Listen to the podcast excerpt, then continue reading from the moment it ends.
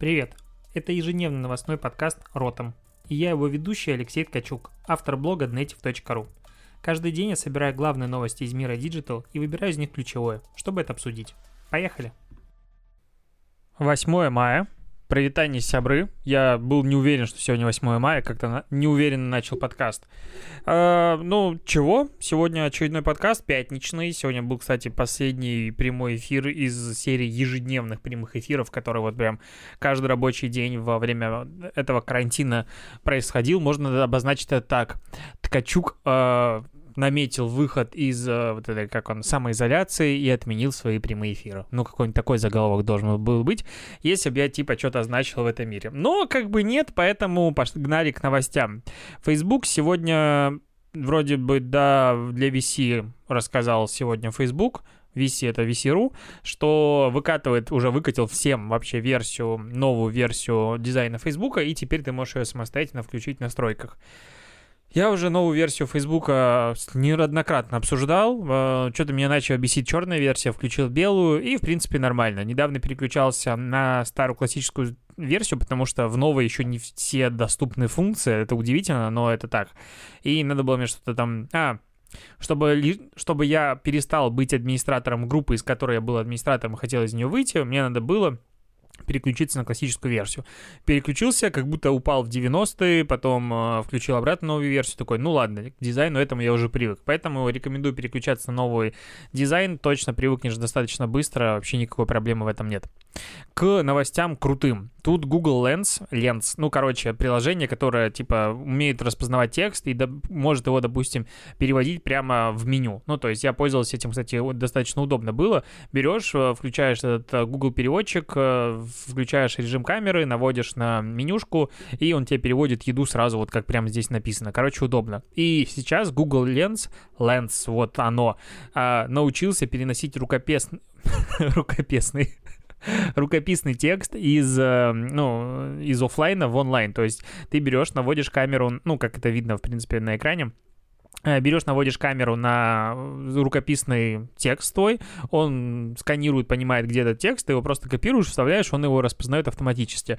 Я помню лет 15 назад, как говорится, ну прям дофига это был 2000, наверное, пятый год, э, плюс-минус такой. Я работал тогда уже э, в центре секретарских услуг, у меня у родителей был и я там как раз занимался э, созданием рефератов. Господи, я помню, что приходили студенты, я им делал рефераты, печатал. Ох, сколько было веселья.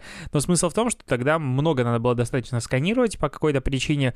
И э, был различный Find Reader, Find Reader, по-моему, так назывался этот софт, который распознавал текст. И вот эта падла нормально не распознавала даже печатный текст. А сейчас Google научился уже распознавать рукописный текст.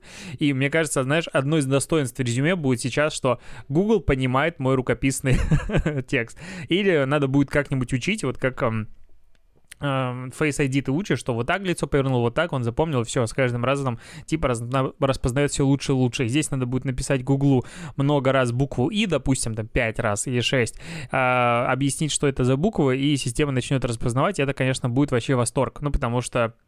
Хотя, с другой стороны, кто-то вообще пишет от руки. У меня вот есть очередной Малистин, а, мне он очень нравится, он лежит красивенький, красненький, и в нем он ничего не написано.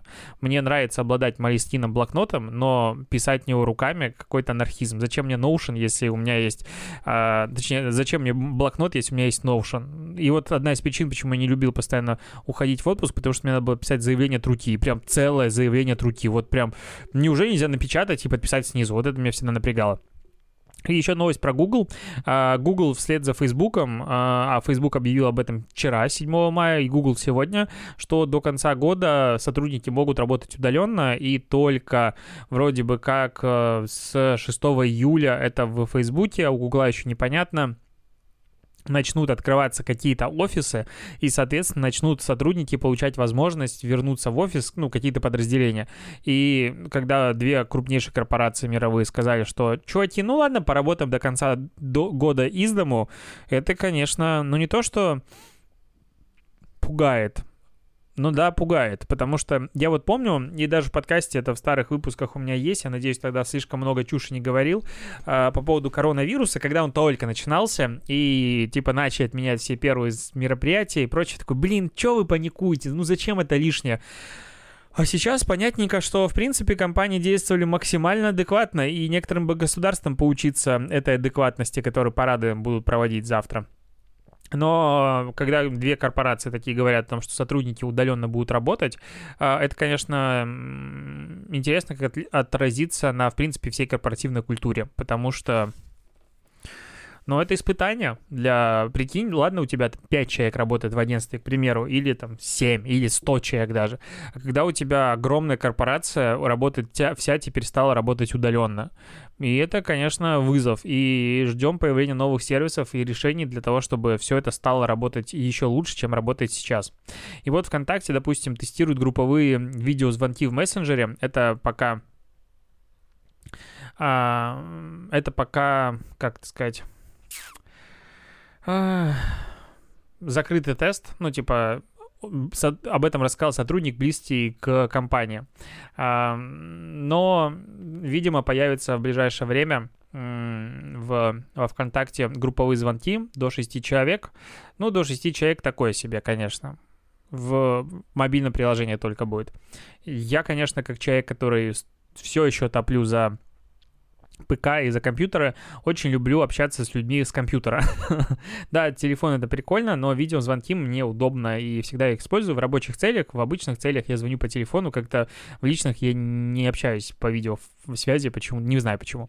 И вот ВК как раз топит пока за коммуникацию только в мобильной версии, 6 человек, ну, короче, это не для бизнесового решения будет, а такое обычное. Удивительно, почему они не сделали этого раньше. Ну, казалось бы, достаточно логично. Так, еще немножечко новостей о э, отечественном диджитале. Тут э, ФАС, который московское отделение завело дело на пикабу из-за рекламы букмекера. Вот это вот интересно, потому что на пикабу реклама откручивается через programmatic, почти вся, насколько я понимаю, и какую-то из э, programmatic сетей обманул э, букмекер и пропихнул туда, по сути, свою рекламу. Это заметили, заскринили и прочее. И вот все, московский э, ФАС заводит дело на вроде бы пикабу, но будет еще там разбираться, я надеюсь, никого не штрафуют, потому что букмекеров могут э, рекламировать далеко не все, их могут рекламировать только специализированные площадки на официальных сайтах профессиональных спортивных э, лиг, а пикабу таковой не является. Короче, грозит штраф до 500 тысяч. И вот это вот как бы вроде бы э, микроновость, но если так посудить, а если начать скриншотить всю рекламу всякого говна, например, а, наркотиков, например, ставок и всякой-всякой дичи, которая постоянно пропихивается черными СММщиками а, в рекламные кабинеты Фейсбука, Инстаграм. Если все это дело скриншотить и кидать э, фас будут Фейсбука штрафовать? Вот это интересно. Возможно, они с модерацией начнут работать нормально и всю эту дичь просто повыкидывают тогда, или всех остальных будут а, кошмарить еще по два года. Вот это как бы вопрос, который а, подлежит обсуждению, но это интересно, что такая, в принципе, прецедент, он может появиться. А, что еще? Тут потребители провели опрос 7 тысяч человек в США, Китае и Бразилии. А, а, было всего 7 стран, но почему-то перечислено только 3. Типа, букв мало или буквы дорожают сегодня в мире российского digital СМИ, поэтому не перечисляют журналисты все страны, только несколько. В общем, провели опрос 7 тысяч человек, из которых а, а, 41% ответил, что тема коронавируса уже слишком много в рекламе. То есть для них э, слишком много коммуникации брендов темы коронавируса. Они хотят а, чего-то другого и уходить в м, другие тематики. Поэтому это тоже можно учитывать, когда ты планируешь, в принципе, запускать свою рекламу. Еще тут Google отчитался о том, что в этом году, а, ну, в 2019 году, удалил на 17% больше плохой рекламы, так называемой, а именно 2,7 миллиарда вредоносных рекламных объявлений он заблокировал и полтора миллиона миллиона аккаунтов рекламодателей. Дофига, дофига он заблокировал рекламы, все еще лезут туда а, недобросовестные, опять-таки, рекламодатели, запихивая свою недобросовестную рекламу. Я сегодня очень а, говорлив, ну, такое бывает в некоторых подкастах. Что еще? L'Oreal будет помогать салонам красоты в России возобновить работу после ограничений и предоставит салонам 162 тысячи пар защитных перчаток и 14 тысяч единиц очищающего антисептик геля. Вот, чтобы э, после снятия ограничений было проще выходить в салон красоты из режима самоизоляции. Ну, это вообще круто, то есть любая, в принципе, поддержка от большого бизнеса к малому бизнесу, это в любом случае круто, и я все эти инициативы супер сильно поддерживаю. Э, вообще, я тут смотрю по обсуждениям в чатах и прочее, прочее, народ прям очень ждет, когда уже откроют карантин, пойдут все стричься, бриться, краситься и все такое. Я на себя смотрю, и я начинаю зарастать растать. Ну, то есть я веду, блин, подкасты каждый день, и скоро можно будет посмотреть, как я по дням зарастаю по фотографиям каким-нибудь. По поводу еще исследований. Тут Эватор, ну это которая а, онлайн-касса, вот это круто, что они делятся такой информацией. Они на основе данных 650 тысяч устройств, которые принадлежат малому и среднему бизнесу, а, провели а, исследование за апрель 2019 года относительно 2019 года. Так вот, выручка общая снизилась на 54% по сравнению с предыдущим годом. Наибольшее снижение в Москве на 79%, ну, потому что Москва вообще вся сидит под карантином, и только подумать, на 80% денег, в принципе, даже не про прибыли мы говорим, а получили а, предприятия малого и среднего бизнеса. И если говорить про отрасли, то тут есть сравнение с мартом. То есть фитнес-центры за апрель потеряли 90% а, выручки относительно а, прошлого года, в марте всего лишь 19%. У магазинов одежды, если в апреле они потеряли 88%, то в марте всего лишь 28%. То есть сейчас, по сути, все остановилось. Магазины обуви аналогично 87 и 41, салоны красоты 85%. Удивительно, что они еще, значит, работают каким-то образом. Оборот стоматологии снизился меньше на 70 72% всего лишь, то есть а, работают подпольно. А, туристические агентства, вот это удивительно, я думал, у них выручка ноль сейчас. Но вот прям надо быть очень уверенным и самоуверенным и глупым человеком, чтобы, наверное, идти в турфирму и бронировать какие-то туры. Ну вот, мне кажется, это последнее, что вообще в принципе сейчас стоит делать, потому что когда там что откроется, вообще непонятно. Тут э, вроде бы в Москве до 31 числа продлили самоизоляцию, хотя в начале апреля в это поверить даже никто в принципе не мог, и, скорее всего, это не последнее продление, будем еще и в июне сидеть в карантине. И, но люди уже в, тури, в турагентство что-то заносят. А, магазинов электроники на 52% просело в апреле выручка, короче, у всех, у всех, у всех проседали. А, еще интересно, что, допустим, ну вот все-таки вернемся к фитнес-центрам, у них 90% потери выручки, и то есть кто-то по-прежнему что-то покупает. А, в чате, ну там, точнее, в комментариях уже написали, что покупают потому что есть очень большие скидки на абонементы, на вот, ну, типа, выйдем из карантина, и вы можете купить сейчас абонемент с 50% скидкой. Я прекрасно понимаю бизнес в этом плане, потому что они пытаются заработать хоть что-то, но я думаю, блин, надо пойти, может, посмотреть, какой-то абонемент купить, пока, типа, дешево. А с другой стороны, ну вот я сейчас куплю абонемент, а фитнес-центр не переживет корона-кризис и закроется. Я что, денег просто занес, получается, поддержать своего, а, свой любимый фитнес-центр? Ну, как-то звучит странно. Ну, то есть, вряд ли, когда банкротится фитнес-центр, будут возвращать деньги по абонементам. Никто никому ничего возвращать не будет. Поэтому это, опять-таки, большой риск.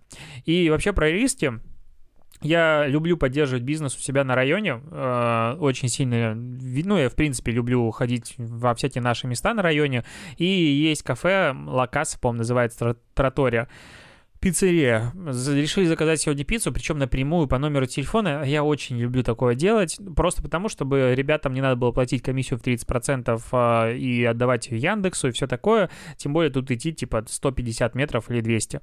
Заказали пиццу, и в итоге нам ее принесли почти через час 40 а, с учетом того, что мы звонили через час и спрашивали, ребят, а у вас проблемы какие-то случились? Говорит, ой, очень большая загрузка, все будет горячее, все принесем. В итоге все было, ну, половина еды была холодной, а, ну, как-то ну, никаких извинений, ничего. И вот я в этот момент думаю, ну, я чувствую себя не то, что барином, но формата, ребята, вам плохо, э, у вас вкусная еда была раньше, и я хочу, чтобы вы остались на моем районе. Поэтому я заказываю вас напрямую, не через агрегаторы, чтобы у вас не было комиссии и все такое, и даже я на карту вам деньги перевожу. А, и, в принципе, так поступает большое количество сейчас бизнеса, они не принимают платежи онлайн, а принимают их на карту. И, окей, я вам переведу на карту все для вас. Но можно как-то, наверное, отношение немножечко в мою сторону и заказ нести не два часа почти времени и носить пиццу теплой. И вот это как-то так расстраивает, и после таких э, кейсов хочется сказать, ну, типа, если вы не уважаете мою помощь и поддержку, я, конечно, понимаю, что это не помощь, не поддержка, это просто заказ, но если даже в такой ситуации плюете на своего клиента, возможно, немногочисленного, то идите вы просто лесом. И вот у меня такой внутренний какой-то диссонанс, то есть хочется, чтобы у всех было все хорошо, но при этом на тебя наплюют, и ты такой, ну, как авиакомпания, ну надо войти в их положение, им сейчас тяжело. Ну, мне что, легко. А, классный кейс IKEA. IKEA продолжает делать свой крутой маркетинг в э, мире самоизоляции и всего остального. И IKEA сейчас предложила, опубликовала инструкции о том, как сделать м, домики, дом, домики дома. Короче, детские шалаши с помощью всяких штук, которые можно купить в IKEA. А, называется вигвам, домик, замок. Все это в стилистике абсолютно того, как пишется а, название различных продуктов и товаров из IKEA. То есть там какие-то крючочки сверху, дырочки, вот это вот странно странные апострофы. А есть еще палатка, есть крепость, а, но, нора, ну, хочет читать Нора. И всего 6-7 инструкций, нет, 6 инструкций. Понятное дело, что вот прям строить по ним, ну, вряд ли кому-то нужно, но это так мило, ты на это смотришь, этот как раз маркетинг тот, который люди запоминают, люди, мне кажется, любят, и он прям меняет отношение к компаниям, ну, потому что это по-человечно, чести и человечно. И опять-таки сюда интегрированы максимальным образом продукты компании, но сделаны так, что тебя не вызывает никакого негатива, а просто вместо того, что это стол, здесь указано, что это столб, допустим, old all э, бесполезно пытаться читать названия икеевские. Меня, кстати, удивляют люди, немножечко пугают, которые а, при обсуждении каких-то продуктов из Икеи говорят, а, это какая-нибудь, или называет название. И ты такой смотришь, думаешь, ты реально помнишь какое-то название из Икея? Вот я нет. Типа, ни разу ничего не запоминал, как что-то называется в Икее, и это как бы невозможно. Так, что еще? Airbnb. Airbnb сделал очень крутой поступок. Они запустили отдельный сайт с резюмехами людей, которых они уволили. Ну, то есть, на мой взгляд, это просто вообще восторг. Ну, потому что э, Airbnb сократил 5 мая 1900 человек, то есть у них всего 7500 было, сейчас они сократили почти 2000 человек, и запустили сайт отдельно с их резюмехами. На этом сайте ты заходишь и можешь выбирать регион, э, ну, точнее, да, регион и какие функции. То есть, допустим, выбираем реклама и находим одного... Прости, возможно, я слишком громко посмеялся в этот э, микрофон. А, только одного человека из рекламы уволили. Рекламщиков не увольняют. остальных отраслей а, из дизигна сколько уволили. А из дизигна вот прям э, листать, не перелистать. Интересно, не, неожиданное наблюдение. И, короче, развернулись опять баталии и обсуждения нанимать ли таких людей на работу. То есть, условно, вот работает 8 тысяч человек, сократили из них 2 тысячи человек. Является ли это самыми слабыми кадрами, самыми плохими кадрами? То есть, типа, это как объедки с барского стола вот так некоторые воспринимают. А на мой взгляд, ну, то есть пропасть в Airbnb работать вообще нелегко. И у них там прям не один круг адовых собеседований, много-много всего они отбирают по корп-культуре. А, соответственно, в принципе, те люди, которые попали работать в Airbnb и проработали там какое-то время, это не последние люди в отрасли. Скорее всего, они чего-то шарят. И потом вот берется, допустим, есть 20 классных у тебя инженеров. Ты понимаешь, что в текущей загрузке у тебя нет вариантов для того, чтобы продолжать э, вести проект в том объеме, в котором требуется, и тебе нужно только половина. И ты уделяешь 10 из них. И являются ли эти 10 самыми плохими? Ну, просто могло, конечно, там, скорее всего, самых классных поставляли себе, но глобально эти 10 инженеров могут быть намного выше рынка того, что есть в принципе. А, конечно, сейчас рынок э, предложения от, э, господи, вака... резюме, он перегрет, их слишком много. Но в целом это классно. Ну, то есть я еще не видел ни разу, чтобы компания, которая уволила сотрудников, сейчас пыталась им помочь с точки зрения э, устроиться на работу новую. Прям мне очень нравится. Не знаю, как тебе, но я в таком внутреннем восторге от этой новости. А есть новости криповатые. Ты смотрел э, предпоследний сезон э, Черного зеркала? Потому что последний вообще был э, расстроил меня, а предпоследний там были несколько провальных серий. Вот одна из них была про а, роботов-собак. Ну, такие роботы, которые передвигаются, как собаки выглядят. И прям меня эта серия, конечно, стреманула, но в целом была не сильно интересна. Она еще черно-белая, по-моему, была. И вот сейчас в Сингапуре робота-собака от Boston Dynamics, которая вот такая желтая на четырех лапах ходит и типа везде пролезает она начинает патрулировать партию а, с помощью камеры отслеживать там количество людей, нарушителей и так далее. И вроде бы, типа, ну, логично, почему этого не сделали раньше, а потом робот патрулирует партию, чтобы люди туда не заходили. То есть сначала он начинает патрулировать, потом он начинает штрафовать, возможно, онлайн каким-то образом. Считывать штрих-код будет собака, ну потому что как там по-другому, или там должна подойти тебе в лицо посмотреть. А потом начнет не знаю, отстреливать людей или начнет их там каким-то образом ловить, ну, куда мы движемся? То есть не просираем ли мы сейчас свободу человечества? Возможно, этот вирус, коронавирус, он был рожден не в лабораториях Китая, как сейчас все утверждают, а он был задуман э, роботами, и это Skynet вообще нас всех на- хочет нагнуть. Вот такая мысль. Э, я на этом буду заканчивать, потому что надо новости ставить на завтра и послезавтра, потому что выходные, и завтра большой праздник. На этом все. Спасибо, что дослушал. Услышимся с тобой завтра. Все комментарии читаю, все отзывы читаю в iTunes. Нет возможности там отвечать на отзывы, но это не значит, что я их не читаю. А, поэтому пиши, что есть на душе. Я очень рад. На этом все точно. Пока и дослушаемся. Увидимся завтра.